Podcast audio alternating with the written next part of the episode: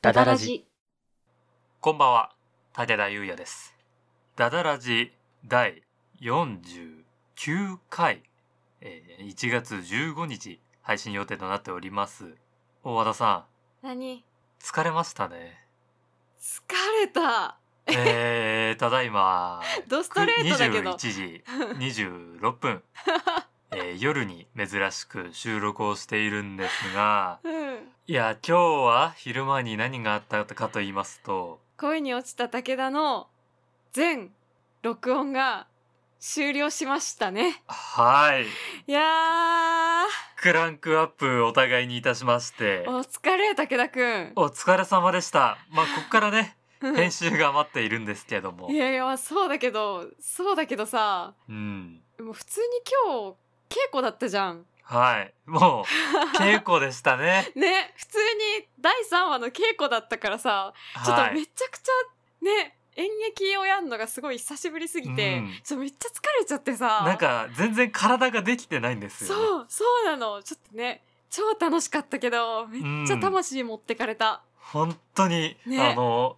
なんだろうねうん声だけって難しいですね、いやー、本当に。あのごまかしが効かないんですよねね。そう、そうなの。だからね、もう何度も何度もリテイクして、もう、はいね、ちょっと、ピーっていうところで撮ったんですけれども、その、うん武田くんと私でね、その、やりとりを一回舞台でやった後に、はあいの、録音するみたいなこともね、あったので、はめっいちゃ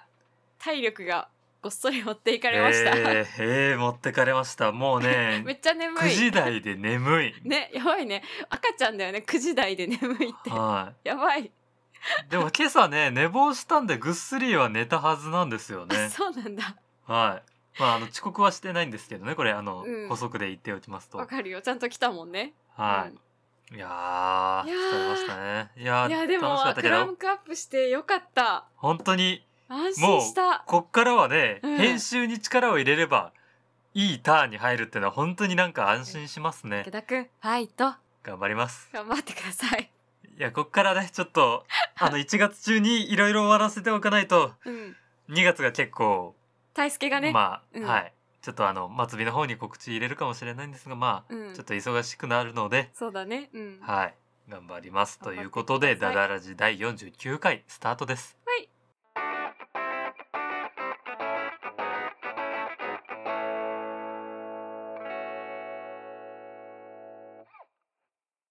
さあということではい。今日お今日も何でしょう例のコーナーをやっていきたいと思います。例のはい、例のコーナーです。えー、題して、武田くんの他行と家業を鍛えようです。あーあはい、忘れずにね。った完全に 今ごめんなさい完全に忘れてましたありましたお前ねそんなコーナー逃さないぞ。そうだそうだいや別にねこれ逃げようとかじゃなくて完全に忘れてましたい今や、やるから、今日もやるからね。はい今日はちょっと短めのやつを持ってきたので、えー、こちらをやっていただきたいと思います。はいじゃあ、送ります。ドン言えるかなその父の特質をもう少し秩序立てて語ってください。なんだってはい。はい、えー今文が送られてきましたがその土の特質をもう少し秩序立てて語ってくださいはい、そうです。これを早口で3回お願いします。はいはい。その土の特質をもう少し秩序立てて語ってくださいその土の特質をもう少し秩秩序立てて語ってくださいその土の特質をもう少し秩序立てて語ってくださいうーん。50 うわー赤点でも合格でもないラインだ。なんかちょっと大田の機嫌が悪くなるっていう絶妙なラインだね はいちょっともう一回チャンスをあ、与えたいと思うのありでがとうございます。 ちょっともう一回冷静にあのこのその土の特質をもう少し秩序立てて語っていただきたいと思います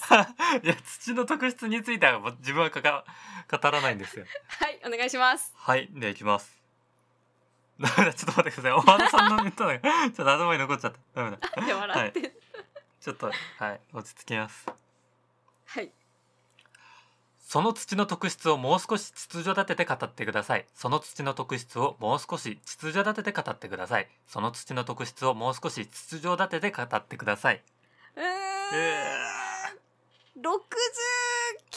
点うわー、10点上がったけども。あと1点で合格だったんですけど、ちょっと今回は69点ということで、はい。以上です手書きの竹雄と書 きの オチもない。期待用の回でした。いや、だってこれ、絶妙に私も、秩序立てて語ってくださいの部分、絶妙に私も危ういからさ、秩序立ててってね。秩秩序序立立てててってるさ、って何こんな、こんな鬼畜なセリフあるね。順序立ててでしょ秩序立ててってやばく秩序立ててって日本語がまずあるんですかないわかんない。それがないんだったら自分はこれちょっと物言いですよ。いや、ちょっと。その竹垣のやつはあのあるいやある言い回しで作られてるじゃないですか存在す るあでも秩序立てて話すって例文にあるな秩序の例文にあるんだは、はいい、じゃあ今回はね、まあ69点ということでお疲れ様でした。お疲れ様でした、はいなんだろうこのコーナーね なんだろうね。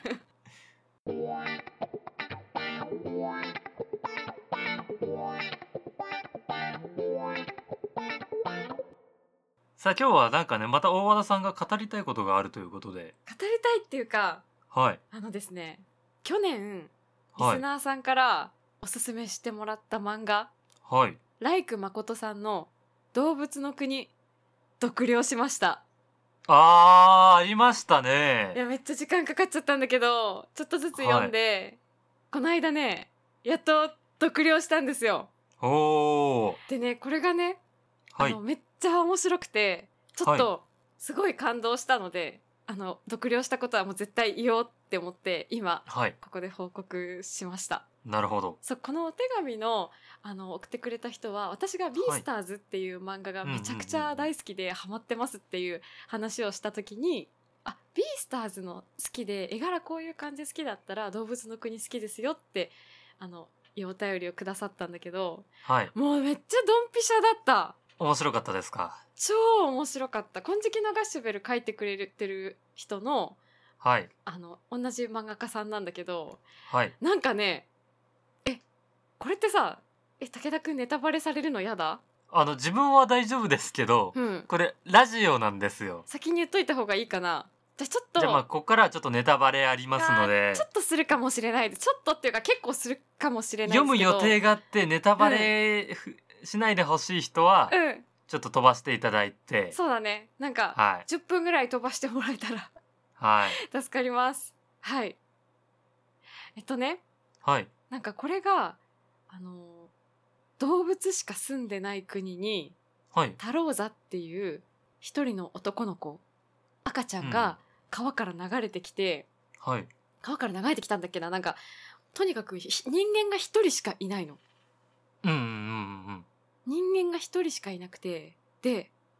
あのタローザのことを拾ってくれるモノコっていうまあ可愛い女の子タヌキがはい家族いなくて一人ぼっちの女の子たぬきがその太郎山のことを拾って母と子として生活していくっていうちょっとちょっとあったかい感じの話で始まるのね。うんうんうんでその動物の国はさまあ動物の国だからまあサバンナみたいなもんでさはい超規格外にでかい肉食の動物が草食獣まあ弱いんだよね弱い草食獣をね結構バクバク食べたりしてるの。はいいや結構それがなんかやめて食べないでみたいな声とかそういう、んんんね草食動物の叫びとかその肉食動物があの食べたくないけど食べるみたいなそういう心の苦しみとかあの、うんうんうん動物たちの言語が全て分かっちゃうのねその太郎座が。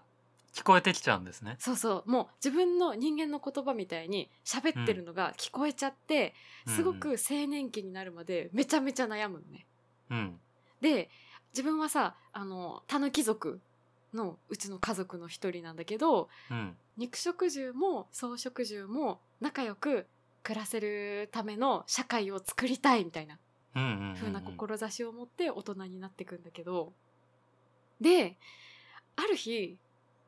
肉食獣のライオンとかめちゃくちはいはゃい強いそういう猫系の軍を率いてる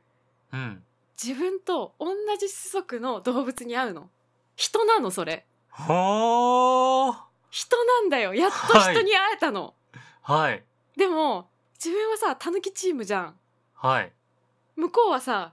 ライオンチームじゃんはい食べに来るじゃんはい仲良くはできないじゃんそうですねそうでちょっと向こうのその女の子はあのすっごいなんか可愛い金髪の女の子でカプリって言うんだけど、そのカプリも動物のみんなの声がわかるの、はい同じ特性を持ったうんうん同じ種族の人に初めて会ってちょっとあー好きみたいな感じにちょっとなるのね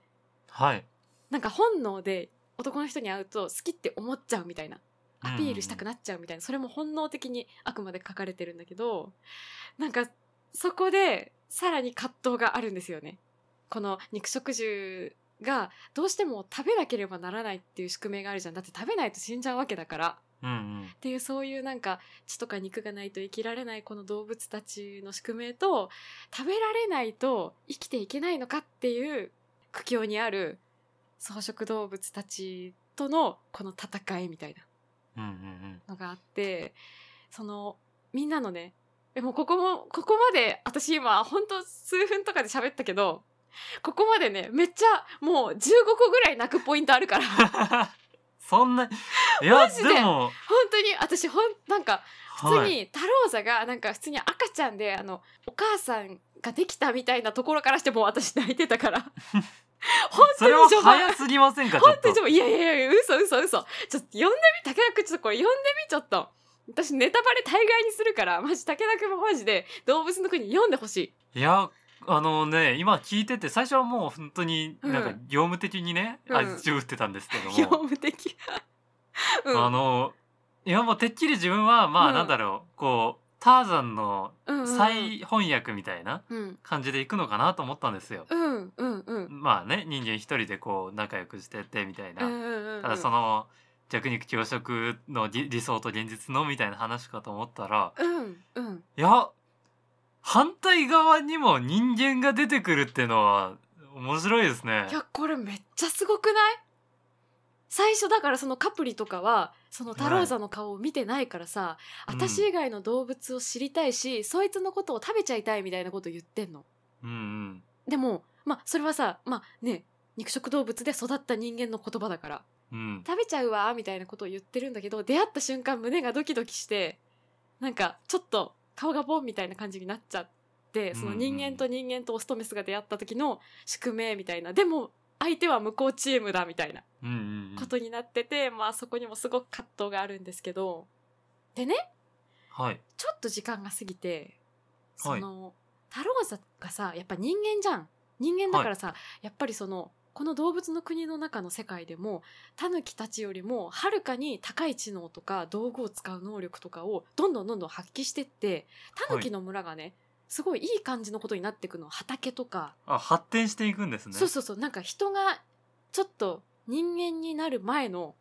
ね、村みたいな感じでちょっと文化がねできできていくの。うんなんか物を作ったり育てたりみたいな風にう、なんっ農て耕からねそうそうそうなんか超昔の日本みたいな、最終から農耕へ移った頃ですね。そうそうってなってくのよ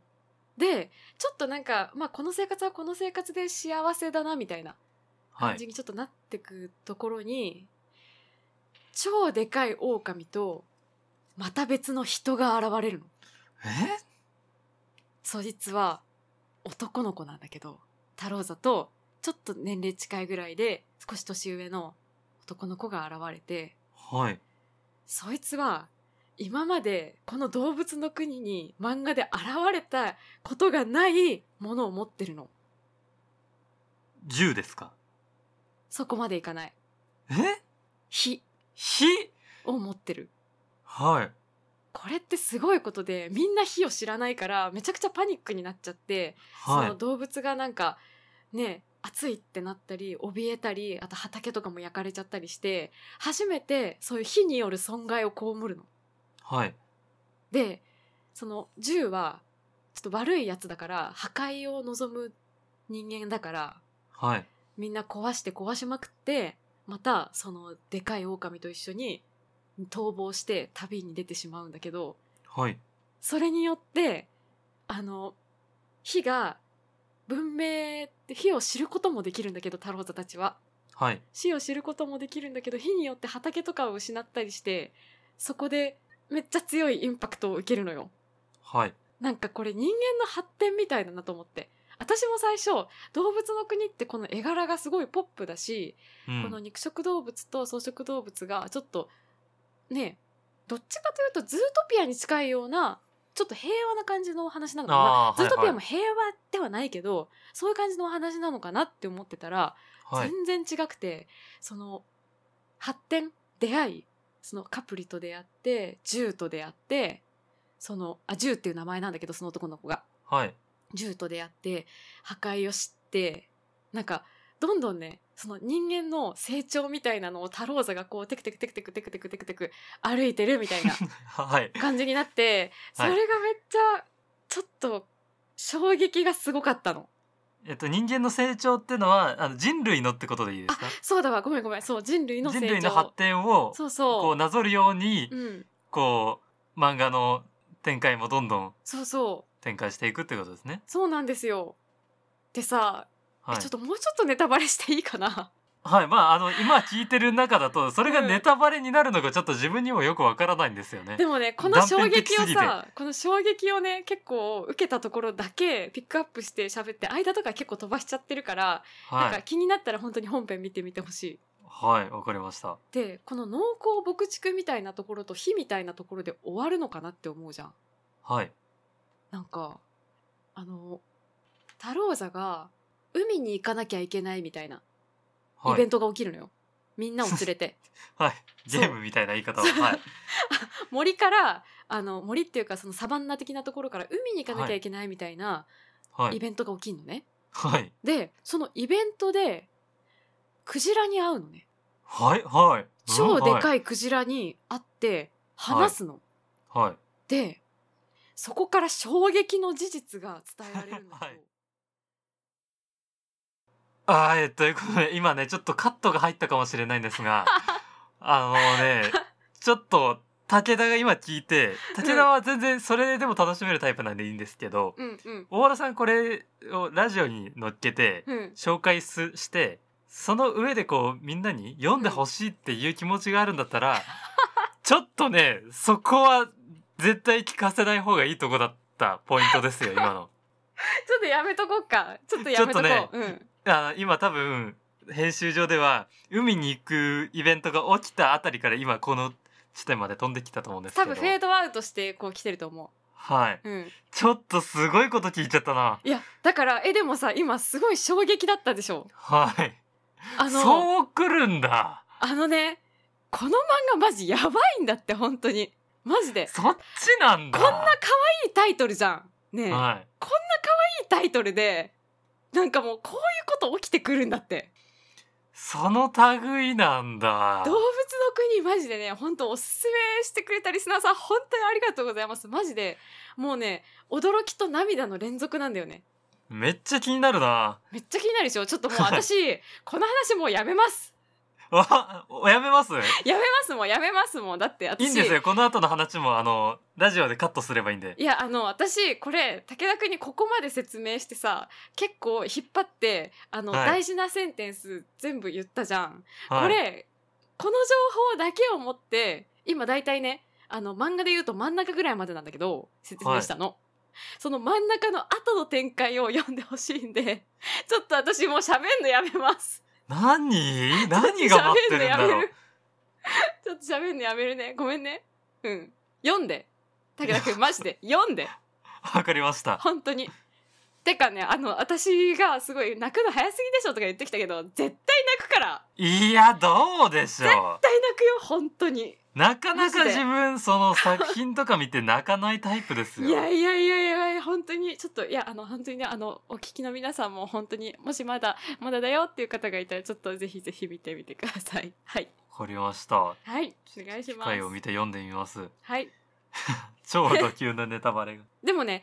これ超ド級のネタバレだって思うじゃん はい序の口だから嘘だいやマジでマジで序のこれ口はだから超えこんなないのでしょいやいやいやいやいや本当に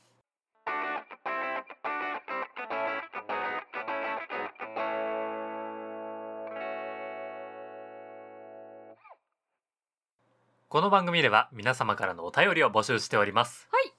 普2人に相談したいお悩み最近やったいいことこんな企画をやってほしいなどなどどんなものでも構いません、はい番組説明欄に投稿フォームのリンクがございますのでラジオネームとお便りの内容を入力してお送りくださいお送りください。またツイッターで「ハッシュタグダダラジ」をつけて感想などをツイートしていただけますと励みになりますぜひぜひご活用ください皆様からのお便りご感想をお待ちしておりますお待ちしております。そしてはい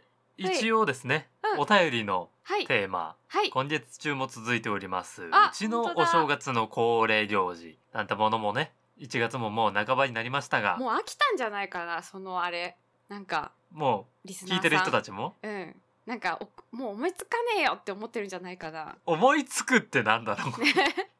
う思いつくものかな別にネタ投稿をしてくれと言ってるわけじなゃんないでかすからさ、あねれとかにしようよ。バレンタインデーの思い出。あもうバレンタインに行きますかじゃあ行っちゃおうよ、もう。成人式もバ終わレっンたタこイとンだし。の思い出、うん。ああなんだかんだそういうそっかその頃はまだうんお便りのテーマとかね決めてませんでしたからねバレンタインデーの思い出に、あはいバレンタインデー周辺の思い出でも構いバまレせん。ンタインにまつわる思い出ですねそうだね。はいぜひぜひ募集していきたいと思います。皆さんぜひぜひご応募くださおい願いいたします。あ、はいそうだ。はいあのね、はいここで何です言かうことなのかなっていうのもあるんですけど、はい一個ね、すごく嬉しいことがあったので、今ここで話してもいいはいなんでしょうあの、私ですね、ちょっと昨年いろいろ、いろいろごしゃごしゃとやっておりましたが、はいあのー文化庁の継続支援事業の、あのー補助金が、はいはいあのーあるじゃないですか。えっとあの芸術にまつわ関わる人たちがねそうですね。えその、演劇とか今演劇とかがやりづらい状況の中うんクリエイターたちが、うん、そのなんか事業を起こした分、うんそのうちのいくらかを補填したりとかそうそ支援してくれるよっていうサービスねそうなんですよサービスというか企画ですねう。国の略して文系って言うんですけど、はいまあちょっと関わらない人だとねあんまり知らない話かもしれないので、うん、なんかそういう補助金がですね、あるんはいですけど、それが、あのー交付されることになりました。おいやおーよかったですいや、めちゃくちゃ良かった。本当に安心した。はいまあ、昨年私オンライン演劇とか作ったんですけど、もうそれに関してですね、まあ、カメラとかはいマイクとか、はいあとダダラジ関連だとミキサーとかラジオドラマ関連だと新しいコンデンサーマイクとか、うんうんうんめちゃくちゃ機材をですね買いましてはいその分の、まあ、その補助金がねあの補填してくれるっていうのは3分の2から4分の3までの間なので、まあ、絶対赤字にはなっちゃうタイプの補助金なんですけどはいでもですね、あの、交付されることになったので、本当にもう、もうありがたいなっていう感じで、これでまた、ね、今年も活動していけるなっていうことで、もうめちゃくちゃいろんな人に感謝だなっていううーん感じです。はい。ここで購入したものとか、これからも大切に使って、なんか新しいものを生み出していけたらなっていうふうに思います。はい、よかったですね、とってう。ん。いや、これがね、ちょっとまはいあ、ここで話すことなのかなっていうふうに、ちょっと思うエピソードもあるんだけど、ちょっとカットするかもしれないけど、ちょっと話していいまあ、もうすでにこの事業を通りましたってのも、知らない人からしたら、はてっていう話なんで。そうだよね。 はそうだよね。ちょっと、い。な、うん何、ぶ、文化、いや、わかんない って、なんかに通ったんだねっていう人が多分。大半だと思うんで。まあ、演劇人か今更らですしたら、そうだね、ポジティブなものです。あの、かなり。はい。っはい。ていうのがあるんですけど、これにね、応募する際にですね、ちょっと私一つエピソードがありまして、はい、なんでしょう。いきなり、はい。 11月、12月ぐらいから、はいか。な ?12 月ぐらいかななんか母親から連絡がありまして、はい。あなたと、えーあんたの妹の口座があると。はい。はい。いや、七十七銀行。七十七銀行ってあの仙台の あの、あああるんですねそういうのがそうそうあるんですけど、その七十七銀行の、みんな使ってるんだよ。あの、 はい。の口座があんたの分とあんたの妹の分あると。はい。で、今まで、あの、あんたがちっちゃい頃とか、あの、赤ちゃんの頃とかのお祝いとか、はおい。年玉とかその、ね、入学した時のお金とかそういうのをあのお母さんがずっと管理してたのがあるからはい。それをもう大人になったし渡すみたいなああ、はいはいはいこはとがあってですねい。はい。その今までのねまあわかんないですよ私がなんかねおむつ取れた時とかにお金くれたりしたおじさんとかおばさんとかいたのかなうんうんうんうん。ね、あと小学校卒業した時のねなんかおおじさんからなんかもらったお金とか多分そこに全部今までお母さんが預かってるよって言うなんかかしかで言ってくれてるなとは思ってたんだけどまさかそこに集まってるとは私も妹も思わずうんうんうんうんうん。でまあそれを一気にですねくれたんですよああ、そんなに、もう、じゃあもう結構な額なんじゃないですかいやでもなんかそんなねまあ2桁万円っていう感じだったんですよあの全然でもね、はすごい大きいお金をちょっといただきまして はい。でわかんないもしかしたらこの年までくれなかったってことはもしかしたら嫁に行く時にくれるつもりだったのかなとあーか。あー、あーまあね。はいはいはいうん、はい思ったけどいやちょっと私そんな予定もないしはい妹もそんな予定もないから、まあでも今ねコロナで大変だからと思ってまあくれたのかもしれないわ。うんうんうんうん。、で、まあ、それをですねその文系の予算ってあの10万円以上あ違う15万か15万円以上お金を予算として使わないとお金はあげれませんっていうものなのである程う度んお金使わなきゃいけないんですよね。そうですね。そうで何万円かちょっと予算が足りなかったからその預かってくれたそのお祝いのお金を使ってミキサーの一部分で払わせてもらったのよ。うんうん、うんうん。あれですね、うんその、その支援といっても予算形式で来るから、そうそう。先立つものがないとそもそも払えないから、そうなんだよ予ね。算をうまく引き出せないってことですよね。そうなんですよ。そのまあ文化庁のその今回のその文化庁の予算に関してはまあそういうタイプのものだったんですよね。まあ、先立つものが必要だったんですよね。そうそうなんです。で絶妙に足りないどうしよううんって思ってた時にその、はいお年玉を今まで取ってくれたものをいただいてはい。無事申請することができたので本当に私は母親には頭が上がりません。うーん、はいなるほど。お母さん本当にありがとうございます。本当にありがたい。自分はね、あのーじゃあいつだったかな大学入る時かな二十歳になった時かな、うん確かそのあたりでう、んうん。そのお年玉預かってた分うんうんうん。 とかをそれまではなんていうのあの未成年のうちに大きい買い物する時とかに確か、うんうん、そのお今まで貯まってたお年玉から、うんじゃあ今のお小遣い貯めた分と合わせていくらいくら支出して、おーじゃあ買おうかっていうのをうん、母親と相談したりして買ってたところを。あー確か確かね二十歳になった時だったかうんそのあたりでじゃあ今まで貯まってたまだ使ってない分のうんお年玉とかうん細々したそのもらったお金うんの口座をうん明け渡すからって言ってうんうんもらった覚えがありますね自分も。いやあのさ本当にさ子供にくれたお年玉をさ多分全然生活費になっちゃうっていうことってあると思うのようん、そんな中さそのえ武田くんのお家もなんだねなんか、はいうちもそうだけどそのお母さんがちゃんとやってくれてたっていうこのもう律儀なところに本当に感謝だよね本当にめちゃくちゃ律儀じゃなあいす,、りがたですねごくない、これだって子すごいよ供ねの頃なんかねいくらもらったなんて覚えてないし、ね覚えてないいじくゃんら、うんね支出されたかなんて覚えてないからうね、ん、ねごまかしが効いてしまうのに。そうなんだよいやだからちょっと感動しちゃってさいや、うんお母さんどんだけ律儀なんだよって思ってちょっと感動したね、はいそんなお話でしたねう。ん、小和田さんはいその話エンディング入ってからしますよ普 通もう結構な尺になってますよ今ごめんなさい多分エンディングテーマどこで流そうみたいに後でなりますよこれ私がね編編集す集るの時時にねはあいいやーまあまあまあなんかお正月の思い出みたいなところにねまたつながってきたわけですねごめんあーそうね確かうんに、うんそうかもしれないわはいはいうまくまとめたなうんさあということでね1月半ばでちょっとまた先の話なんですけどちょっと武田個人の告知をちょろっとどうぞど挟うぞまさせていただいてもはいいいです挟かね、まさせてくださいえどうぞとあの俳優の仕事としてはまた別というか、はいまあ武田優也名義での活動になるので完全に別ではないんですけども、はいえっと、2月の15日はいと2月のその先のどっかで、はいえー TRPG というテーブルトーク RPG という遊びのはい生配信をいたします。ああゲーム配信みたいなことですかそうですね。うんうんうんこう自分がゲームマスターを務めましてはい知り合いのプレイヤーの方々をお呼びしましてそのプレイ風景をはい、配信するというい、いねものですね。はいはい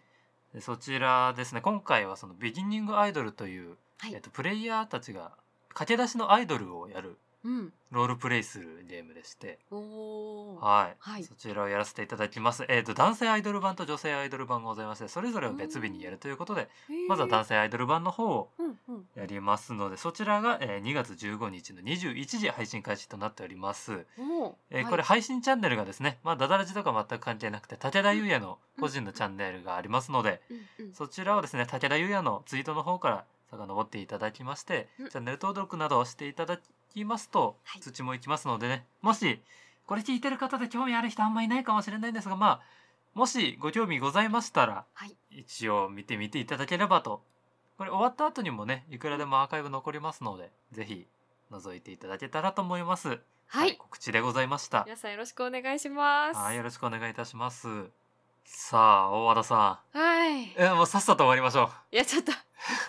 余韻よ余韻とかういやもうエンディングトーク長すぎたんですよそうだねごめんねちょっともう反省する次回に生かしますはいはい毎回ねこのどうやって終わろうかっていうのが全く決まってないんですよね我々あれだよねどうやって終わろうかっていうことを私が武田君に丸投げにしているからでしょ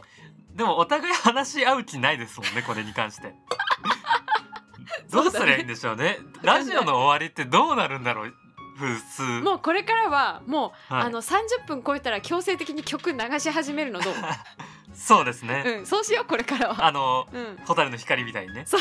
ああもう閉店だ閉店です早くレジ行かないとそうっていう感じにしようはい、はいということで、はい今もう曲が流れ始めておりますのそうでですねはい終わりに向かいましょうということで終わりをね考えなきゃって言ったんですけどもあのはい一つね、うんまた一つ告知が残ってたじゃないですか大和田さん忘れてた完全に忘れてたはい、はいえっ、と今回49回と言いましたがはい来週記念すべき50回でうわさあ恒例になってまいりました「ダダラジゼロのつく回は」はい生配信生配信の回でございますね。そうやねはいはいということで今回も生配信なんですがはいいつもはだいたい配信普段このラジオを配信している時間18時からはい生配信をしていたんですがはい今回ちょっと時間を遅らせましてはい来週の1月22日の21時よりはい配信となっておりますちそうね武田君がちょっと忙しい関係で時間ょがっとね遅くなるのでちょっと聞きづらい方もいるかと思うんですがまあ、うんちょっとご飯食べ終わってゆっくりお茶でも飲みながらはい片手まで聞いていただけたらと思いますそんなに長くなる予定はないのでねはい、ついでに聞いてもらえたら嬉しいです。はい、はーい来週は何しますかちなみに来週ちょっとやりたいことがあるんで、ちょっおとやそれはこの後武田くんと打ち合わせをします。はい、はいではそういうことで来週お楽しみにということで今回はこちらで終わりとなります、49回もお相手は武田優也と大和田さでした。また来週生放送でお会いしましょうおやすみなさい See you!